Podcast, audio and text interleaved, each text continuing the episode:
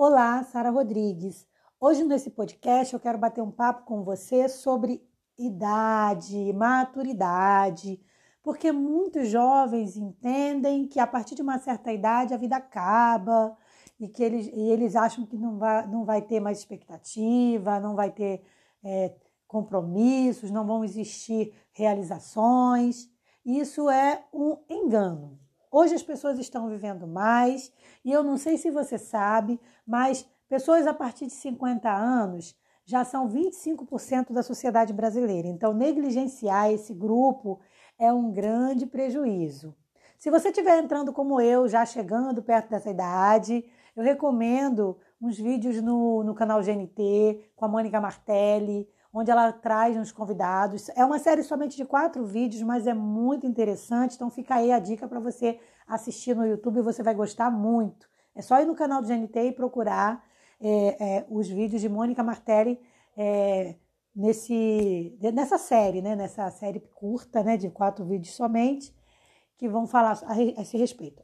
Mas hoje nós vamos, como sempre, fazer uma avaliação de um texto bíblico e eu vou comentar com vocês. Por isso te convido Vem comigo.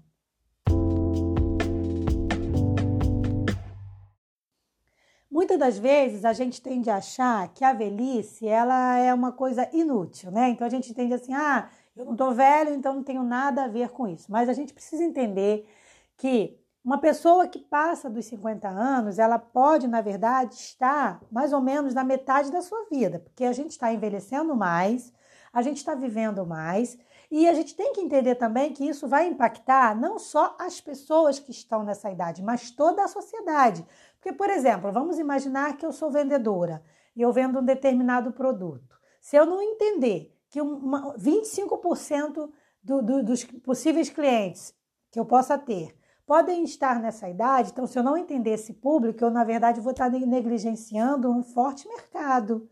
Então, estar antenado sobre a questão da entre aspas, melhor idade, que eu não gosto muito desse termo, melhor idade, é importante. Deixa eu explicar por que eu não gosto muito desse termo. Porque ele esconde algumas coisas da idade, da idade acima dos 50 anos, né? Então a gente fala, ah, é a melhor idade, parece que a gente está querendo jogar para debaixo do tapete os problemas que são naturais que vêm com a melhor ou maior idade. Então, assim, óbvio que uma pessoa com 50 anos não vai ter a, a, energia, a força de uma pessoa de 20. E, mas também é importante a gente entender que uma pessoa de 20 não vai ter sabedoria e conhecimento, se, é, se for isso a dedicação dela, né, de uma pessoa acima de 50. Então, se eu quero envelhecer bem, o que, que eu preciso fazer? Eu preciso fazer as escolhas hoje, para que eu seja uma, uma senhorinha, um senhorzinho é, saudável, é, com muito conhecimento, com muita sabedoria, isso tudo vai, vai, vai ser a partir de hoje. Então, qual é a data que eu começo a me preocupar com a velhice? Independente da sua idade, a data é hoje. Hoje eu começo a me preocupar em como que eu quero envelhecer. E aí eu vou estar preparada quando a velhice chegar. O grande problema é que muita gente não constrói nada durante a vida, vai deixando a vida levar, e aí quando chega na velhice, descobre que as escolhas que ela fez não, foi, não foram as mais adequadas. Então, por exemplo, assim, a pessoa se alimentou mal a vida toda, chega depois dos 60, dos 50, 60 anos, começa a ver o quê? As consequências das escolhas de alimentação que ela fez. Então, é importante que eu me alimente bem hoje para que eu tenha saúde amanhã. Então, a velhice, ela na verdade tem que começar a ser construída desde a juventude. Tá? Então, se eu estiver falando para algum jovem, é importante sim você se preocupar com a velhice, no bom sentido, não uma preocupação exagerada, mas a preocupação de estar fazendo as escolhas certas. As amizades que eu faço hoje, se forem boas, são amizades que eu posso levar para a vida, para a vida na melhor idade, né? Então, tudo isso vai fazer, vai ser importante. A vida espiritual também, porque está dentro do conhecimento. Então, se hoje se eu medito desde novo, se eu faço, é, é, tenho um compromisso ali de ter uma vida espiritual saudável, é lógico que isso vai refletir na minha melhor idade, tá? Então, o texto base para a gente hoje se encontra em Salmos 92, versículo 14, que diz assim: eu acho muito lindo esse texto, que diz assim: Na velhice ainda darão frutos, serão viçosos e vigorosos. Esse texto ele vem acompanhado de uma promessa, porque Deus ele está falando sobre a importância de louvar a Deus. Então, quando a gente escolhe louvar a Deus, viver para Deus, viver tudo aquilo que Deus é, é, direciona para a gente, a gente vai naturalmente, se a gente não descansar antes, a gente vai chegar ao quê? A uma boa velhice. Então, a gente vai envelhecer ainda produzindo frutos, que é o que é muito importante, porque tem muita gente que acha que só se produz até 50 anos, 60 anos. Mas e depois? Se você viver, se você viver 100 anos, você vai parar de produzir? Não, você tem que estar sempre em busca de novas coisas. Já é provado que o nosso cérebro, para que ele não, não, não, não, não fique ali atrofiado, né? não venha aquelas doenças de, de problemas, questões mentais como esquecimento, Alzheimer, várias outras coisas, o que, que a gente tem que fazer? A gente tem que sempre trazer coisas novas para o nosso cérebro, novos aprendizados. O nosso cérebro é uma máquina, e quanto mais você faz ele aprender, mais ele evolui. Então, o que, que seria a minha dica? Se você já está aí nos 40, 50 anos, ou chegando aos 50 anos, começa a aprender uma coisa nova, faz um curso novo, faz, aprende línguas, aprende uma língua nova, aprende a tocar um, um instrumento que você nunca tocou. Sabe, o céu é o limite. Então a gente tem que estar tá sempre investindo em coisas novas para a nossa vida.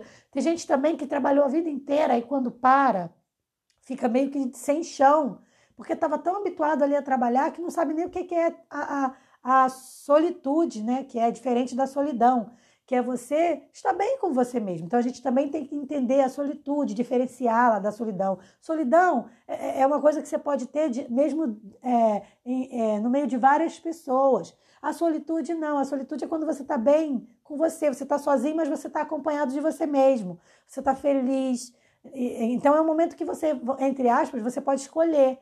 Eu gosto muito da solitude, tem momentos que eu preciso mesmo estar sozinha.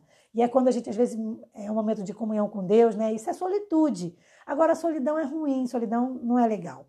Então, a gente tem que aprender a lidar com essas coisas. Então a Bíblia ela fala, fala sobre você estar viçoso, você estar vigoroso, mesmo estando mais velho. Qual o problema? A gente não tem que ter medo de envelhecer. Envelhecer é uma dádiva. Eu fico, eu fico triste é quando a gente ouve falar de uma pessoa jovem que se foi, pessoas que não tiveram a oportunidade de envelhecer. Isso que é triste, né? Deus é que sabe todas as coisas, a gente não sabe por quê, mas tem pessoas que não chegam a 40 anos.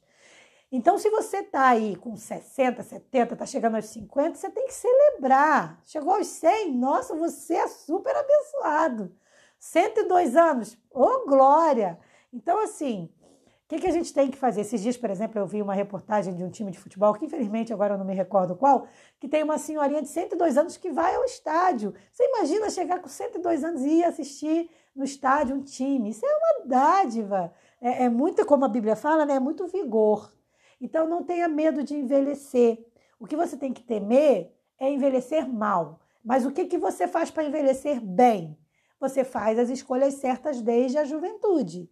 Então a gente tem que escolher bem o que a gente come, porque isso vai trazer um resultado lá na frente. Tem muitas coisas prejudiciais que a gente come numa certa idade que ali não vai causar efeito nenhum, mas aquilo vai trazer efeito na, na melhor idade. Então, por exemplo, assim, as mulheres que entram na menopausa, né? Então, às vezes, a pessoa come um monte de porcaria, desculpa o termo, e ela não pensa que lá na menopausa isso pode pesar, e vai pesar. Então, você se alimentar corretamente, você praticar esporte. Ah, mas eu não gosto de esporte nenhum. Anda, anda, caminha. A caminhada é um dos melhores esportes que existe. Se você fizer a caminhada todo dia, você já está melhorando e muito a sua velhice. Você vai envelhecer muito bem. Por quê? Porque você escolheu caminhar. Então, nada de ficar parado, tira um tempinho durante cada dia e faz uma caminhada, uma caminhada gostosa, sem pressa, sem ansiedade, sem ficar andando com passos apressados, porque isso também não é legal. Tem que ser uma caminhada tranquila, sabe? Nessa solitude, se você for sozinho ou bem acompanhado, às vezes acompanhado do seu amor, acompanhado de um amigo, de uma amiga, não importa. O importante é você praticar. Então, se alimentar bem, fazer um exercício físico, é, alimentar bem a sua mente. Lembra do que eu falei do aprendizado, novos conhecimentos? Em vez de ficar alimentando sua mente com coisas negativas, vendo séries só que falam de violência, de coisas negativas, por que você não assiste séries que fazem, que trazem conhecimento, que trazem novos conteúdos interessantes para a sua vida? Isso aí também é você alimentar bem o teu cérebro.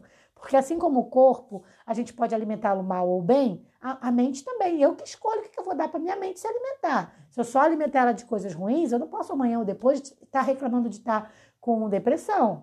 Então, vai, vai também estar tá muito ligado. Claro que eu não estou falando da depressão que, que já é da pessoa que tem que ser tratada. Eu estou falando que às vezes algumas depressões vêm por conta daquilo que a gente assiste, daquilo que a gente alimenta o nosso coração e a nossa mente. Então, a gente se cuidar nisso também é muito importante. Então, guarda para você hoje esse texto, que é uma lição de vida, para que a gente, com Deus, a gente possa chegar à maioridade, à melhor idade, de forma o quê?